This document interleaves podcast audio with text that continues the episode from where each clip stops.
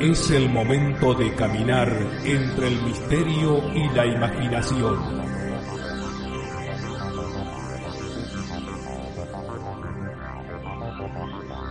Es el momento de caminar al filo de la realidad. Conduce Gustavo Fernández. Junto a Quique Marzo y Emanuel Yudice.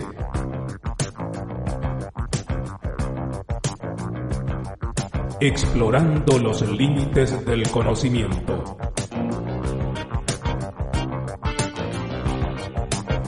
Locución José Ruiz Díaz.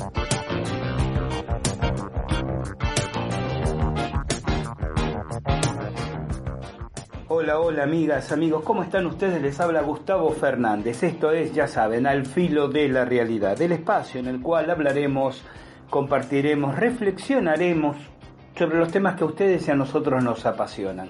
OVNIs, parapsicología, criptozoología, conspiraciones, misterios enigmas del ser humano y el universo que lo rodea. El aporte técnico y temático de Alberto Quique Marzo y Emanuel Giudice para hacer esto que desde hace 21 años llamamos al filo de la realidad. Saludando, saludando a los fans, a los incondicionales, a quienes con su eh, concreto, específico, uno estaría tentado a decir breve aporte económico, pero al mismo tiempo tan eh, afín a los objetivos que nos proponemos, que es sumar voluntades para profundizar en investigaciones, en trabajos de campo, en actividades que permitan compartir a su vez cada vez más datos, curiosidades, información, opiniones y reflexiones. A quienes recién llegan a nuestro programa, a quienes nos siguen en Evox o en Spotify, a oyentes y productores de la radio de la historia y el misterio, a OVNI Paranormal del querido Pablo Mastot en la provincia de Corrientes, Argentina, a Radio Vox de Orlando Rodríguez en Texas, Estados Unidos, que también retransmiten estas ediciones. A todos, a cada uno, nuestro agradecimiento y nuestro deseo de... El, a ver, el fin de año gregoriano ya sabemos que es una convención impuesta por la costumbre. Hemos hablado quizás hasta el hartazgo en nuestros programas que se hubiera que buscar, ya sea por razones espiritualistas, esotéricas o astrológicas, un momento en que el año comienza estaríamos hablando del equinoccio de, de marzo, ¿no? Pero también hay un egregoro, para, para ser fiel a la terminología que usamos en este programa, hay un egregoro de fin de año como hay un egregoro de Navidad. Y con mayor o menor compromiso, muchos de nosotros, aunque más no sea, para permitirnos esas dos o tres horas de hacer sentir bien a los demás. Miren, quiero aprovechar esta salutación de Año Nuevo y obviamente desearles prosperidad y que tengan un 2022 con mejor vibra de los años, de los últimos años que estemos pasando. Y, sobre todo un afecto enorme a quienes por imperio de las circunstancias, sean estas cuales fueren, eh, pasarán el 31 de diciembre, 1 de enero, quizás solos, quizás solas. Eh, pero más allá de esas casi formalidades, eh, que muchas veces disfrazan hipocresías, eh, me parece que una buena manera de transitar las fiestas es dejar algunos pensamientos proactivos. ¿no? Quizás más que felices fiestas y que el universo los colme de bendiciones, que aunque sean dichos sinceros, ustedes ya a esta altura vendrán escuchando en un sinnúmero de podcasts, si es que su afición es escuchar podcasts y si son rehenes de los medios abiertos, ni digamos cuánto. Pero acercar esta, esta reflexión. Muchas veces tenemos, y esto uno lo, lo, conversa con los allegados y lo observa y lo escucha con más eh, acendrada intensidad en los últimos años. Hay una cierta actitud como rebelde, ¿no? Ante la fiesta. Ah, las fiestas me tienen harto, me tienen cansado, me tienen podrido, como decimos en Argentina. no veo la hora de que pase. No, yo no la quiero pasar con nadie. No, no quiero ver a fulana, no quiero encontrarme con Mengano, porque yo en mi casa recibo a quien quiero. Eh, no tengo por qué este, tolerar o soportar este, personas con las que me siento incómodo o con las que no puedo hablar de ciertos temas porque es para discusiones. Me parece muy bien la sinceridad, la honestidad y el sano egoísmo de decir, quiero pasarlas a mi manera, ¿no? Y, no esta cosa culturosa, y puestas especialmente en nuestras sociedades italo-hispanizantes, de no hay que estar con la familia y entonces tenemos que ir a la casa de la tía este año o a la casa de la abuela y después las, las inevitables discusiones familiares, ¿por qué lo vamos a pasar con tu mamá? Si el año pasado ya estuvimos con ella, yo lo quiero pasar con mi familia y todo eso que ya sabemos. Entonces, sí, de acuerdo, está bueno sincerarse, está bueno ser honesto, honesta, coherente con uno mismo, decir, quiero pasarlas de esta manera. Pero también preguntémonos si no está bueno un gesto de cálida solidaridad. Tal vez en esta Navidad que ha pasado o en este año nuevo que está por venir, porque es en el paréntesis entre estos dos, este, estas dos fechas, estos dos días que estoy grabando este podcast, eh, esté la oportunidad o se presente la circunstancia de que debemos aceptar, tolerar, dije antes, que en la reunión esté ese cuñado, esa prima, esa consuegra, que uno dice, po, pero preguntémonos, sí, no me resulta agradable o empática esta persona, pero su presencia trae un momento de calidez y alegría a otros, mis hijos, mis primos, mis padres, mis hermanos. ¿Hay alguien que en el momento del brindis se le escapará una lagrimita de alegría porque no pensaba que su mamá consuegra de alguien, su hermano cuñado del dueño de casa, su iba a estar y sin embargo recibió de nosotros una sonrisa, sí, dale, invítalo, tráelo a la reunión. Son apenas tres horas, cuatro horas, donde podemos darles, darles caricias cálidas, quizás al corazón o a los corazones de gente que sí apreciamos, que sí queremos. Es tan grave invertir, no desperdiciar, no perder invertir tres o cuatro horas. Pero es que es la fiesta y yo la quiero, desacralicemos un poco también esa imagen, ¿no? Es una reunión. Por ejemplo, es una reunión familiar. Más allá del contenido o continente calendárico. Entonces, no es un gesto sumamente espiritual, ya que tanto hablamos de espiritualidad, ¿no? Y de la cosa holística y todos somos uno en estos espacios, decir, sí, es verdad, no me cae muy simpática la consuegra. Eh, me parece que el cuñado, realmente me parece que es un pobre boludo, pero, pero fulana, mengano, van a estar tan contentos. Sí, tráelo. Claro que sí, invítale. Total, cuatro horas en todas las horas de un año, tal vez merezcan ese gesto de nuestra parte tal vez merezcan un, interno, un respirar profundo y decir, bueno, pero ya brindamos y al rato se van. Pero hay alguien que queda contento, alegre, feliz. Por ahí, quizás, tal vez, esas cuatro horas, esas tres horas que, entre comillas, sacrificamos, sean algo que esa personita a la que beneficiamos con nuestra actitud va a recordar con alegre nostalgia o con nostálgica alegría, como prefieran, durante los 365 días siguientes. Y el otro año, bueno, tendré seguramente la oportunidad de decir, bueno, pero ahora lo voy a pasar de tal otra manera, porque el año pasado invitamos al cuñado, a tu consuegra, a mi mamá. Entonces, digo, aflojemos, muchachos, chicas, está bueno ser coherente y no, porque esta, este el sistema que me impone la obligación consumista de las fiestas y la imposición de vibra a mi alrededor que no quiero, sí, está bueno tenerlo en claro, pero precisamente tenerlo en claro,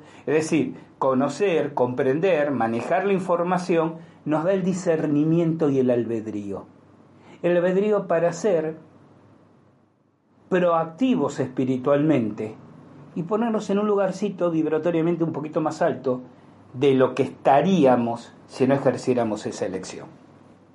Bien, vamos a entrar en el programa de hoy, breve anticipo del programa que viene, que creo que si la dinámica de nuestros podcasts no me ha engañado, el próximo es un extra, un podcast extra, que es solo accesible, a ver, eh, después de, de.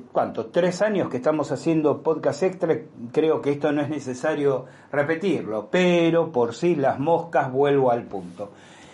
El podcast extra es un podcast más que hacemos por mes, uno por mes, para la gente que a través del botón azul, ya saben, en, en, nuestro sitio en iVoox, o a través de los enlaces en nuestro portal en alfilodelarrealidad.com, ¿no? A través de esas opciones nos colabora con un poquito menos de 2 euros mensuales, nada, una ganga, pero que en conjunto genera un recurso que nos permite amortizar, que la compra de un equipo, de un material, que un gasto, no, no, no, no cubre un viaje de investigación, esto queda claro, pero algunos gastos de un viaje de investigación, ¿sí?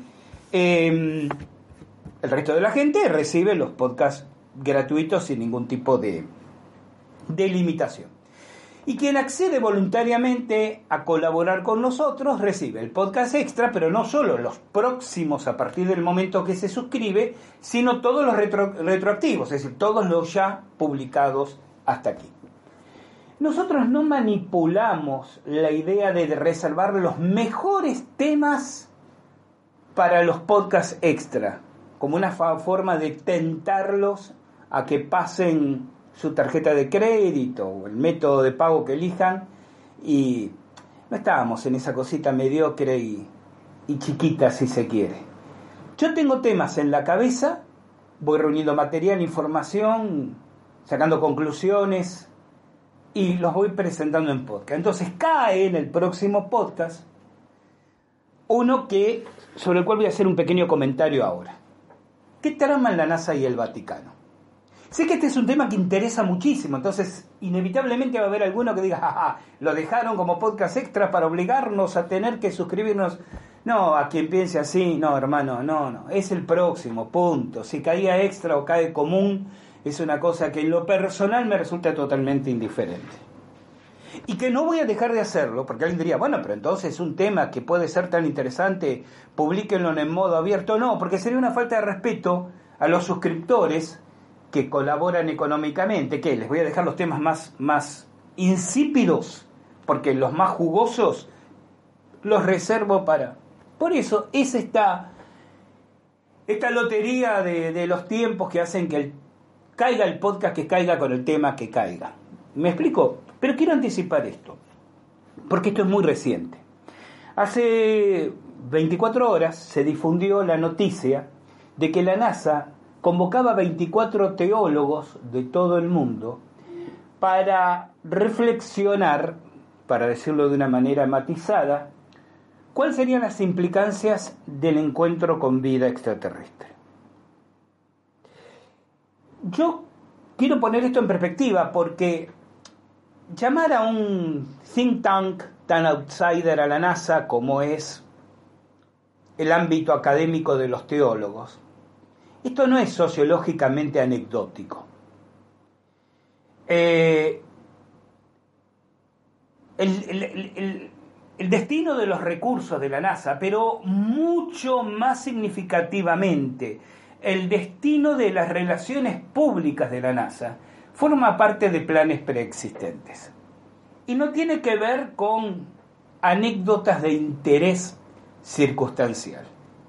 Yo no puedo disociar esto de los interesantes hallazgos, o por lo menos comunicaciones, tal vez los hallazgos sean mucho más pretéritos, de las últimas semanas respecto a Marte y a Venus, no puedo disociarlo de la importancia que en los últimos años ha cobrado la Fuerza Espacial Norteamericana. Recordarán que le dedicamos un podcast al respecto. Recordarán que señalé lo significativo que era que saliera de la órbita de la Fuerza Aérea norteamericana, ¿no? Y se transformara en un ente autárquico. Al punto que llevó a Netflix a, a producir, a patrocinar una este, patética película supuestamente cómica, no, una película no, miento, una serie supuestamente cómica que duró un tiempo en la grilla y creo que ya la levantaron, donde se tomaba, este era Trump todavía presidente, se tomaba en broma ridiculizando esta fuerza espacial. Eh, y creo que esto no es ajeno a otros temas que hemos tratado también en este programa.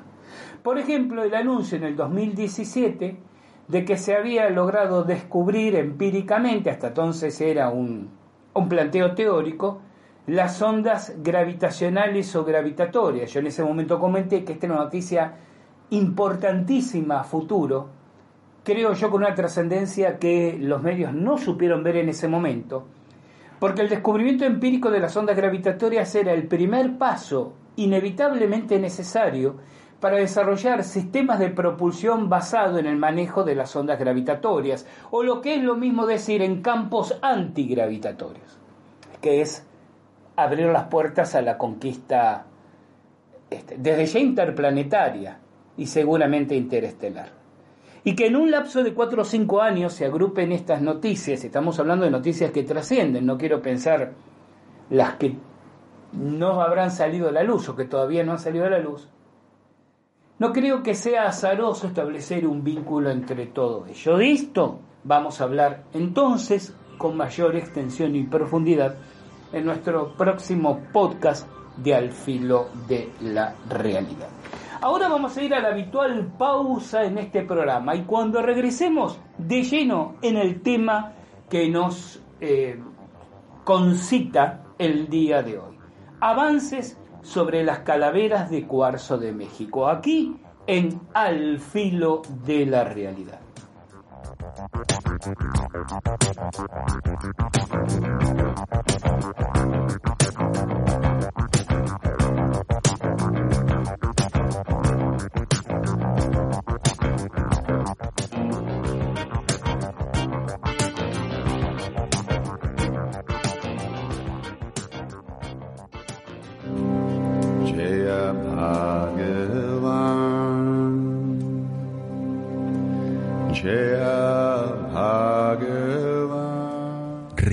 Rescatamos el antiguo conocimiento para modelar al humano del futuro. Sabidurías ancestrales en Al filo de la realidad.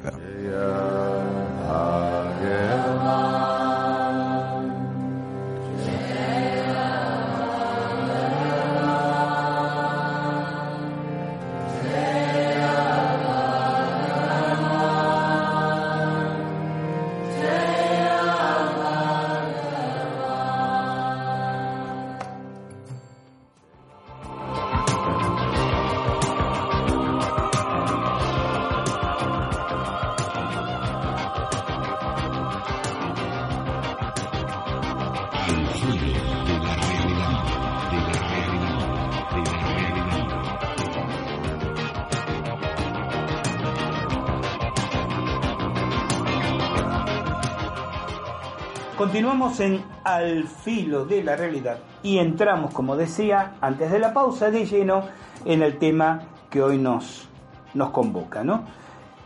Eh, lo he comentado en otros espacios y ustedes oyentes ya lo saben, yo tengo ciertas manías repetitivas a la hora de, de la investigación. Hacer contraencuesta es una de ellas, o sea, regresar a un mismo caso o a un mismo evento o a estudiar un mismo objeto años después de un primer abordaje, ya sea para complementar la, información original, cruzar nuevos datos, comparar testimonios. Lo aplico tanto en ufología, en parapsicología, como en todo tipo de episodio anómalo y el estudio y reflexión sobre las calaveras de cuarzo de México no habría de ser la excepción. Tema que hemos tratado en Al filo de la realidad en forma de podcast, artículos, videos en nuestro canal en YouTube.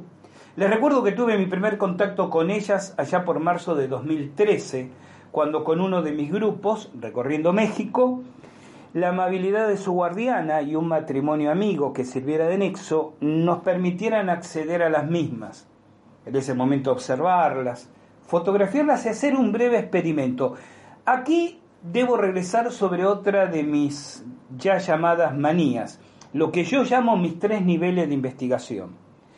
Sobre estos tres niveles, algunos oyentes objetarán que no son científicos y con todo respeto, responderé que poco me interesa esa opinión, porque así es como me siento cómodo, así es como creo encontrar algunas respuestas. Desde muy pequeño, una de mis abuelas, una de mis abuelitas, me enseñó aquello de no se puede contentar a todos en la vida y entre esforzarme en dejar contento a cierto público, mientras otro permanece inconforme, y contentar mi propio paradigma existencial, yo elijo este último.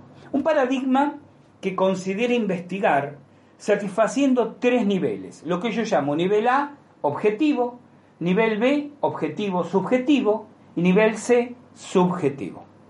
¿Mm? A, objetivo. B, objetivo subjetivo. C, subjetivo. Como ejemplo, y va a ser el caso concreto del tema de hoy, el nivel A será por caso cómo reaccionan ciertos aparatos de medición en presencia del objeto de estudio, en este caso calaveras, aparatos ajenos por completo a mi propio marco de aceptación. El nivel B, objetivo subjetivo, será qué observo y cómo reacciona ante la misma un aparato u objeto de referencia dentro de ese marco, de mi marco de aceptación. En este caso, el péndulo radiestésico. Aquí tenemos un típico ejemplo donde un racionalista extremo elevaría sus objeciones ante lo no científico del uso de la radiestesia y es un buen ejemplo también de donde en lo personal me encogería de hombros, ya que, como vengo ilustrando hace añares, y, a cualquier recién llegado a estas ideas, le recomiendo escuchar otros podcasts, la lectura más amplia de mis trabajos, por ejemplo en nuestro portal Al filo de la realidad, para comprender, para comprender, después compartir o no es su derecho, los criterios de ese, ¿no? De mi paradigma. Finalmente, el C, el nivel subjetivo solamente, sería, por ejemplo, la impresión mental que percibo o creo percibir, sentir, experimentar vivencialmente en presencia de el ejemplo que aquí voy a compartir, una de esas calaveras. ¿Sirve este popurrí de datos para sacar conclusiones? Es posible, aunque no me siento convencido de hacerla a lo inmediato con este caso, pero se trata, por ahora, de avanzar en observaciones que a su vez facilitan al oyente, quizás sí, hacer su propia interpretación. Recordemos que aquel primer contacto, el de 2013, por la brevedad del mismo y por estar obligado, obligado entre comillas, tanto por la presencia del grupo que me acompañaba como de otro amable y entusiasta que nos esperaba para reunirnos, solo me permitió en esa ocasión aplicar lo que defino como paso C. Sin embargo, este reciente viaje a México, regresé hace dos semanas, me dio la oportunidad de reunirme con casi las mismas, no todas, calaveras, teniendo a mi disposición el tiempo que necesitare y la soledad que tantas puertas reflexivas abre. Otra vez, debo agradecer a quien aquí Hoy solo llamaré por el nombre espiritual con el que el ambiente de maestros de sabiduría ancestral conoce a su custodia y guardiana, Delencian, Delencian. Reunidos que estuvimos en esta ocasión, me comentaba, con una enorme sonrisa, la situación, diríamos, comprometida que le implicó la, la enorme repercusión que mis artículos, podcast y videos en nuestro canal de YouTube le significó en aquel momento, ¿no? En el 2013. Situaciones incómodas que, que surfeó con elegancia y como corresponde a una maestra de conocimiento, pero sobre todo una bellísima persona, con una enorme sonrisa. Así que evitaré mencionarla ahora aquí, pero solo ahora y aquí, porque ya lo fue inevitablemente en los artículos, podcasts y espacios mencionados. Aquella oportunidad que parecería quedar sumida en lo anecdótico tuvo, sin embargo y para mí, un impacto fenomenal. Recordará el oyente histórico que el método que aplicamos en su momento fue enfocar nuestra atención sobre ellas, sobre las calaveras, una a una, meditar sobre las mismas, si se quiere, abriéndonos a cualquier percepción. Evitaré ahora el aburrimiento de volver a, a relatar lo que en su momento expliqué. De todas maneras, en la entrada que nuestro querido Quique Marzo publica con este podcast, tendrán los enlaces a los artículos correspondientes. Pero solo recordarles que con una de ellas creí recibir la frase busca el lanzón. Y esa expresión que me desorientó fue la que un par de años después me llevó a viajar a Chavín de Huántar, en Perú, y descubrir lo que llamo una verdadera escuela de chamanes. Más allá de la maravilla de lo que encontré en ese viaje, tuvo un impacto enorme en mi vida.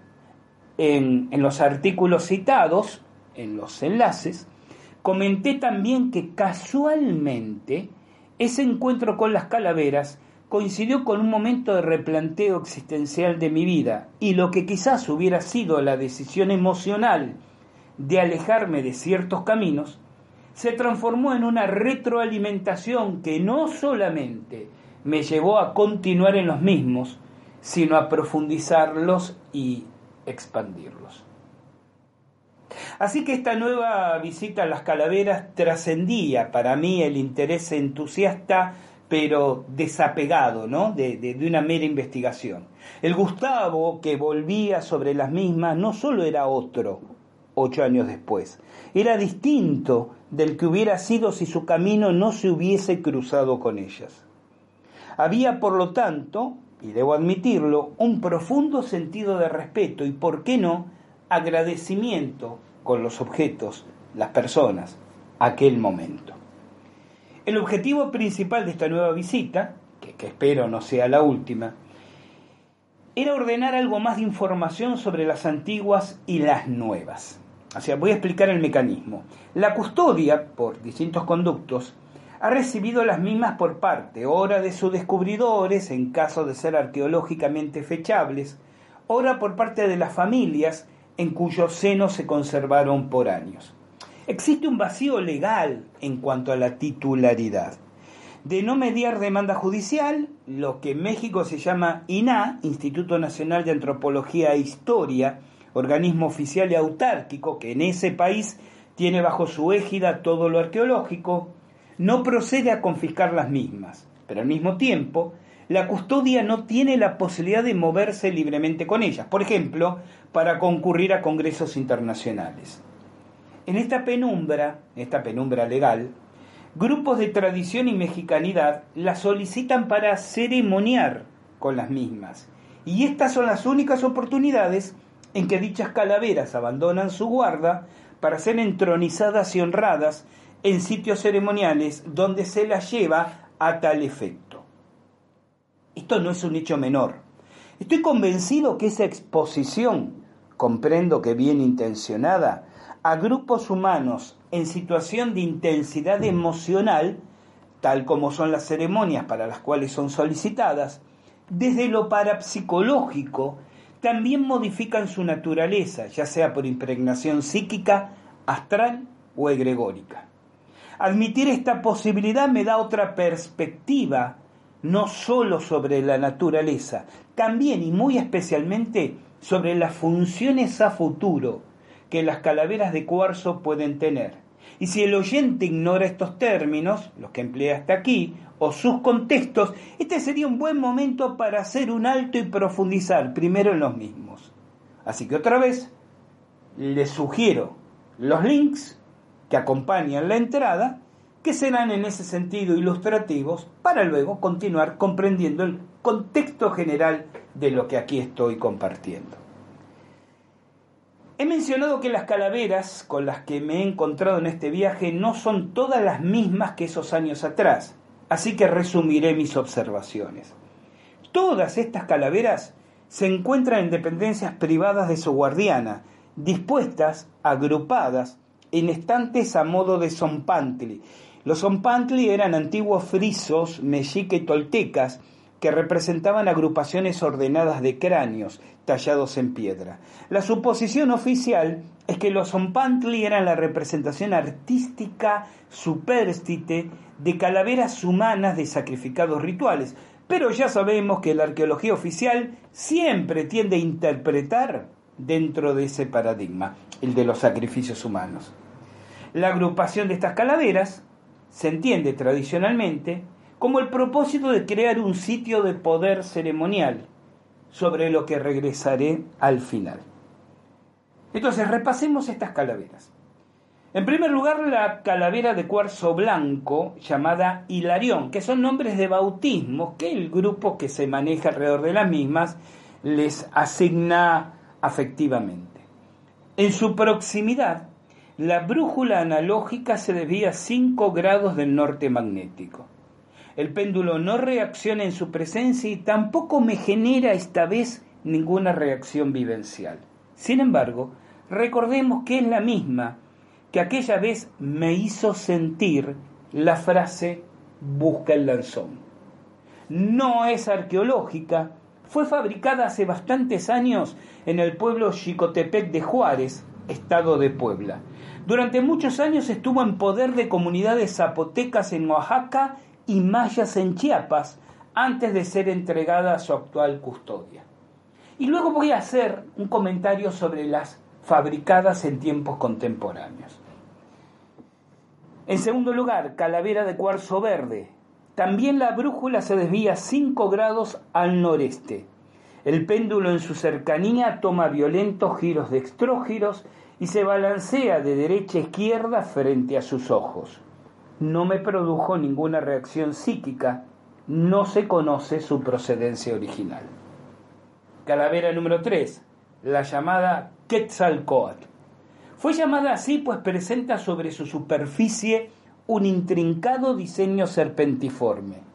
No muestra anomalías magnéticas, no reacciona al péndulo o al péndulo en su presencia, pero es interesante la fuerte impresión mental que me produjo, la sensación de alguien que se reía. Recordemos que esta es la enorme, pesada calavera de cuarzo y mármol tarantino, calcita y limonita, con un peso de entre 7 y 8 kilogramos. Y digo entre porque extrañamente varía su peso según la época del año en que se pesa. Es la más requerida para ceremonias por los grupos de tradición y fue entregada a su custodia por un anciano maestro de tradición sobre cuyo nombre se me ha pedido estricta reserva por exigencia de sus familiares y ya fallecido. Calavera número 4, la llamada Xochiquetzali, puede traducirse tanto como pájaro florido o flor bella del idioma náhuatl, también conocida como la princesita, la más pequeña de todas, fue hallada en 2012 en ubicación que conocemos, además conozco físicamente, pero debemos silenciar por esas implicancias que hablamos al principio, ¿no? Mismo momento en que se encuentra la conocida como pajarita, o sea, una junto a la otra. Conserva aún mucha tierra pegada en su interior, lo que facilitará futuros análisis y fundamentalmente está constituida por cristal de roca. La brújula se debía 10 grados al noroeste en su proximidad el péndulo se comporta con movimientos irregulares pero leves y no me provocó ninguna reacción mental. Calavera número 5, pajarita.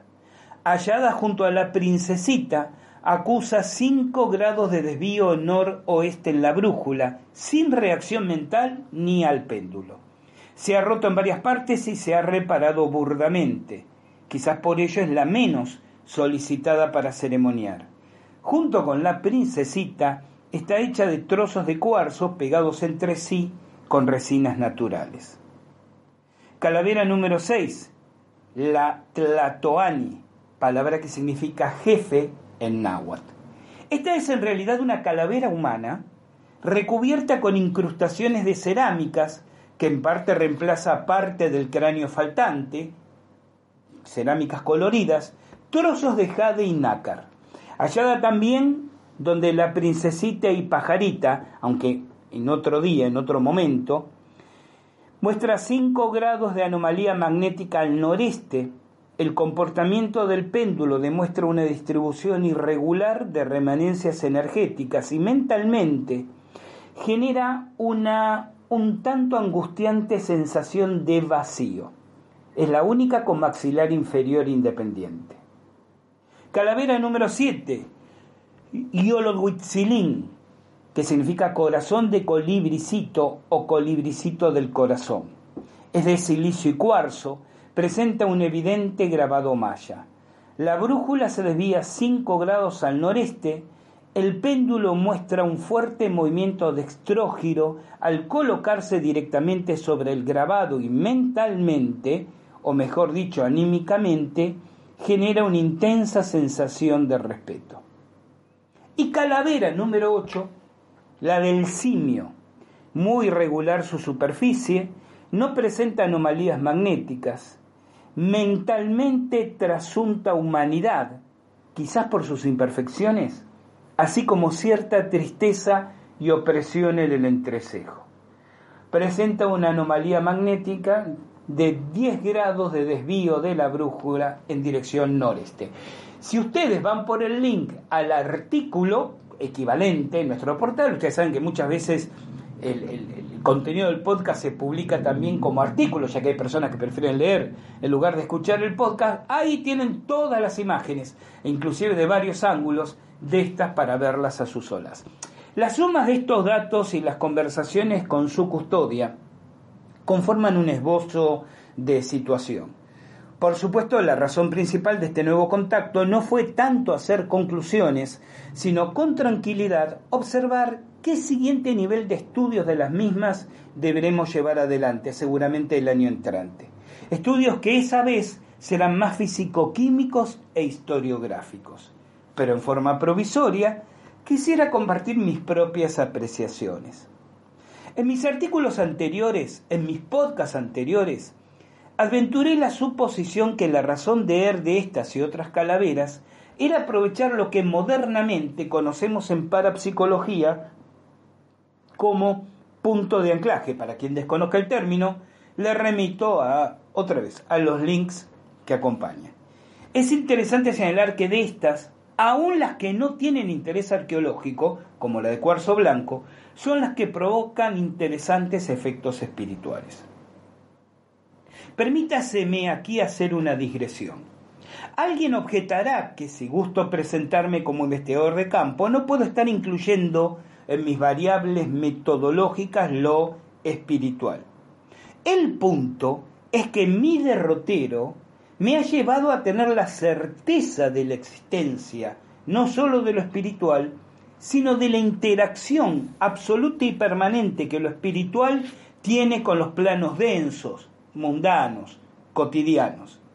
Y si esa certeza emana de mis investigaciones, ¿cómo no he de incluirlo y considerarlo en mis conclusiones? Si el oyente quiere saber cómo llego a esa conclusión, comprenderá que el exiguo límite de este podcast no da lugar a explayarme.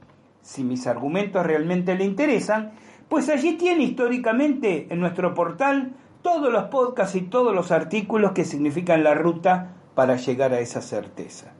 Así que regresemos al punto. Puede inferirse entonces que esos efectos espirituales no tienen, por lo menos en las mismas, que ver con su antigüedad, sino con su uso, sentido y tratamiento, que fue, que es precisamente el ceremonial ya citado hasta aquí varias veces. Circulan desde hace años leyendas casi urbanas que dicen que cuando todas las calaveras se reúnan, algo pasará. Dicen también que se abrirá un portal, o algo impactará en la conciencia colectiva, o etcétera, etcétera, etcétera, pero ni siquiera se sabe cuál es el número exacto de las mismas. Las famosas calaveras de cristal serían, se dice, siempre se dice, 13, pero tampoco hay fuentes creíbles al respecto. Dejando de lado la famosa de Mitchell Hesh, sobre otras no hay mayores precisiones. Estas, las de cuarzo aquí citadas, tienen a su favor la realidad fáctica de su existencia. Yo quiero aquí hacer una observación respecto a las fabricadas en lo moderno. Una forma de descalificar este tema es decir, bueno, pero ya se sabe que las fabrican como en Xochitepec de Juárez, que yo mencionaba hace unos minutos, se fabrican... No estamos diciendo que la totalidad de las calaveras de cuarzo que circulen sean arqueológicamente de interés. Estamos diciendo que algunas de ellas tienen un origen arqueológico fechado, concreto, datado, conocido. Pero voy a llevar la atención de ustedes en otra dirección. Si hay interés en fabricar calaveras de cuarzo para venderlas, es que previamente existía un interés, necesidad o entusiasmo por encontrar las mismas. Es decir, capitalismo básico, ¿no? Hay una demanda, entonces aparece una oferta para satisfacer la demanda. ¿A qué quiero llegar? Que si previamente había un deseo de encontrar calaveras, es que existe una tradición preexistente de la importancia ceremonial, entonces espiritual, de las calaveras. ¿Se entiende lo que quiero decir? No se crea la expectativa después de la fabricación, en ese pueblo o en cualquier otro. Esa expectativa era previa. Y evidentemente hunde sus raíces en el saber, en el conocimiento de que arqueológicamente se había ya descubierto que desde tiempos ancestrales, para algún fin en particular, se usaban calaveras de cuarzo. Entonces, se crea el, el souvenir después para satisfacer la necesidad anterior. Y si esa necesidad existe, existe por una tradición, que es lo que nos interesa aquí. La crítica más dura que se hace a las mismas es que no se han sometido a estudios científicos objetivos y verificados. Conociendo los protocolos de las ciencias físicas, es posible, efectivamente, que así sea. Pero lo que escépticos y racionalistas deben comprender será más claro si se acercaran al sentimiento del México profundo. Un servidor, yo, que sí lo conoce, puede asegurar que no se debe a que oculten un consabido fraude. Como dije antes, nadie en los círculos de tradición desconoce o niega que se fabrican muchos, como ya dijimos, por ejemplo, en Chicotepec de Juárez. Solo señalan que las hay modernas y antiguas, todas ellas igualmente funcionales en términos espirituales. Ni siquiera se trata que esos círculos sean indiferentes al conocimiento científico. De hecho, yo he encontrado muchísimos miembros de los mismos sumamente entusiasmados con la posibilidad de estudios más profundos, de estudios de laboratorio, digo, ¿eh? más profundos. ¿Cuál es la razón entonces? El temor a que sean tratadas irrespetuosamente. Tal vez quien tenga sus intereses intelectuales alejados de los círculos de sabidurías ancestrales, menospreciará o minimizará esto del respeto, pero eso solo será precisamente por no estar dentro de ese paradigma donde el respeto es tan importante. Buena enseñanza para nuestros tiempos. Si las tradiciones antiguas pueden legarnos algo, aún prescindiendo de calaveras y chamanes, es la reivindicación del respeto, que no es poco. Sin embargo, tengo esperanzas. Desde hace años, quizás solapadamente, observo no solamente como muchos miembros del ambiente académico, porque lo científico es una actitud, se acercan a lo espiritual con mentalidad abierta y respetuosa, sino también socialmente se comprende que esa exigencia, la del respeto, es un derecho natural que no puede ni debe ser vulnerado desde la soberbia pretenciosidad de una hipotética superioridad intelectual. Y así hemos llegado al final de nuestro encuentro de hoy. El reencuentro fraternal será cuando escuchen que la presentación les recuerda nuevamente el momento de caminar al filo de la realidad. Soy Gustavo Fernández, los estaré esperando. Cuídense mucho, no anden en cosas raras y como siempre recuerden que de la puerta de calle hacia afuera hay una vida que está esperando y merece la pena ser vivida. Chao, hasta nuestro próximo encuentro.